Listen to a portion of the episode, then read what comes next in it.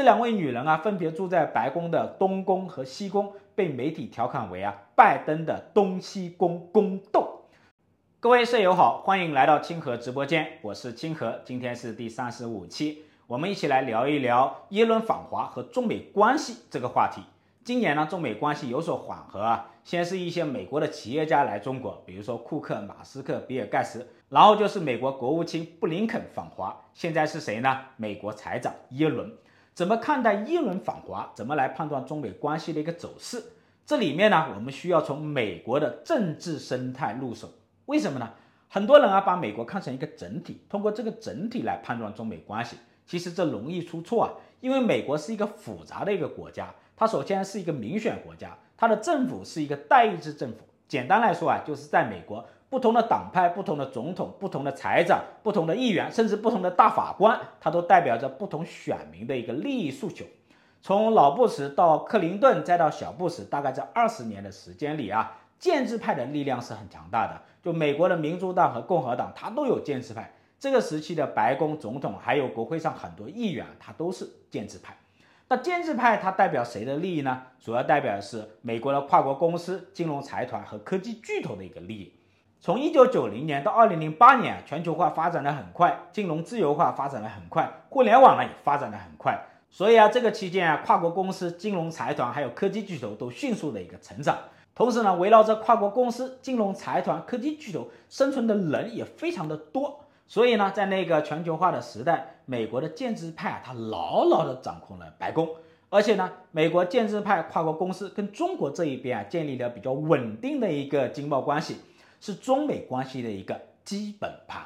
但是呢，二零零八年金融危机爆发，全球经济秩序就崩溃了，美国的政治生态迅速的一个分化，向极左极右两端迅速的一个扩张，掀起了一股反建制派浪潮。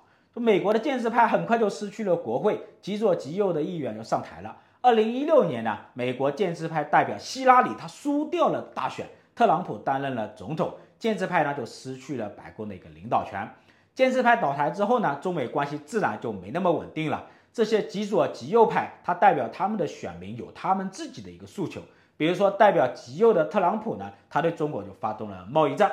那二零二零年大选呢，建制派的代表。拜登他就联合了极左派干掉了特朗普。那我们现在来看美国的一个政治生态是什么情况？在国会上呢，建制派的势力依然很弱。众议院呢，主要有共和党控制，偏右；参议院呢，主要有民主党控制，偏左。那白宫呢，拜登政府其实它就代表了两股势力，一股就是左派，尤其是极左派；另外一股就是建制派。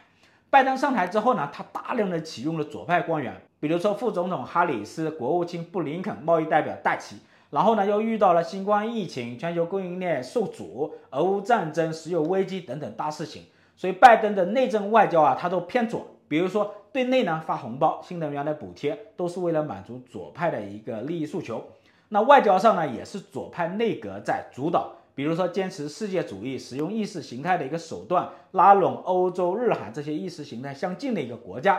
对另外一些国家呢，就会保持比较强硬的一个姿态，比如说技术封锁啊、产业转移啊等等等等。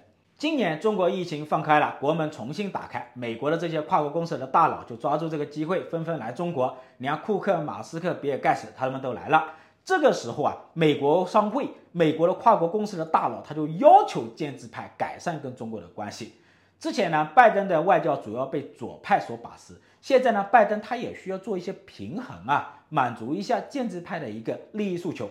那上个月呢，让国务卿布林肯来访华。布林肯啊，他是左派，是对华的一个强硬派。但是呢，他在这个位置上啊，该做的事情他还是要做一点的。他需要跟中国啊改善一些关系，关系的一个正常化，恢复各项外交的一个接触，一定程度上也是维护美国跨国公司在华的一个利益。这一次呢，美国财长耶伦来了，为什么那么重视耶伦访华呢？为什么耶伦访华的时间比国务卿布林肯还长呢？原因很简单，因为这个耶伦是典型的一个建制派，是真正代表美国商会、美国跨国公司、美国金融财团、美国科技巨头的一个利益。他之前呢是美联储主席，现在是美国的一个财长。在白宫呢，这个财长耶伦和贸易代表戴琪这两个女人啊，一个是建制派，一个是左派，两个人的价值观不一样，两个人代表的利益也不同，矛盾呢，其实在白宫已经公开化了。这两位女人啊，分别住在白宫的东宫和西宫，被媒体调侃为啊拜登的东西宫宫斗。所以呢，耶伦访华它很重要啊，它真正代表的是美国跨国公司来修复跟中国的一个关系。那么耶伦来华，他具体谈什么呢？首先啊，应该是恢复各项的一个合作，比如说包括经贸的、金融的、科技啊等方面的合作，然后给美国的一些跨国公司啊吃一些定心丸。其次呢，就肯定会谈到贸易和关税问题。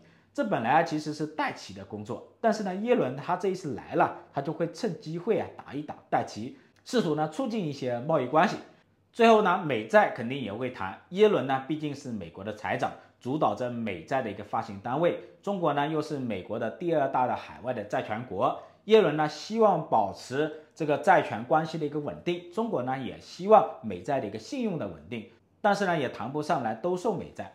所以呢，从今年的下半年到明年的上半年，大概一年的时间，美国的建制派呢还会继续运作，中美关系呢可能会缓和一点点，然后呢，美国跨国公司呢也会活跃一点。但是呢，需要注意的是哈，白宫他们的左派还有呢国会的右派呢也会趁机搞活动呀。拜登呢为了满足他们的一个诉求，也可能会在某些地方，比如说技术禁令表现的会强硬一点。另外呢，明年下半年美国大选正式开跑，两国的关系啊可能又会紧张一点。好的，本期清河直播间就到此结束。喜欢我的视频的舍友可以分享给你们的朋友，我们下一期再见。